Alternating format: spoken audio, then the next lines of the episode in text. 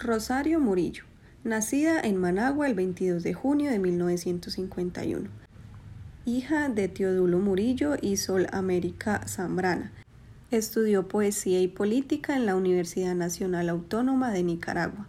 Fue profesora de idiomas en el Colegio Teresiano y en el Instituto de Ciencias Comerciales. Gracias a sus estudios en francés e inglés pudo trabajar en el periódico La Prensa, el cual es muy reconocido en Nicaragua.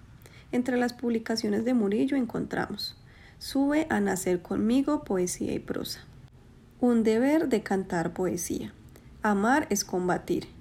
En espléndidas ciudades poesía. Las esperanzas misteriosas poesía. Rosario aprovechó su talento para escribir y así pudo realizar denuncias a dictaduras, ofreciendo un apoyo a la lucha armada en Nicaragua. Dentro de la milicia recibió el seudónimo de Gabriela, se radicó un tiempo fuera del país, en donde ofreció su apoyo a el sandinismo, que era una corriente política nicaragüense que promovía la integración latinoamericana. En Costa Rica trabajó en el Frente Sandinista de Liberación Nacional, fuente sandinista de liberación que lideraba la lucha armada contra la dictadura de la familia Somoza, quienes gobernaban de manera irregular y pasando por encima de los derechos de las personas. En 1978 se unió con Daniel Ortega, comandante de la Revolución, miembro de la Junta del Gobierno de Reconstrucción Nacional, expresidente de Nicaragua y secretario de la FSLN.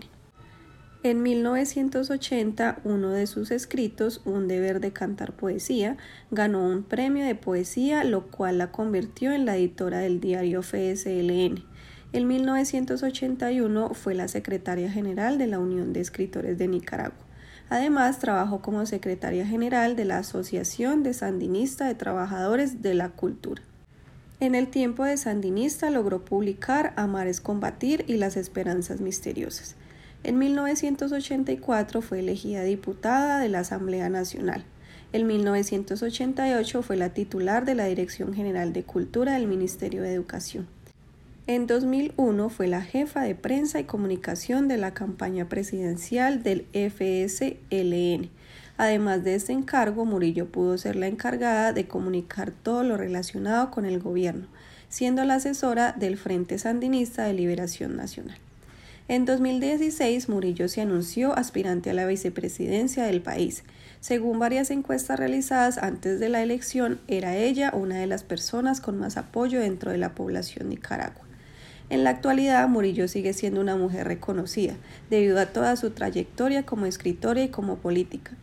Sus trabajos han logrado grandes controversias, pero el apoyo de su población sigue intacta sin importar las problemáticas que día a día se presentan.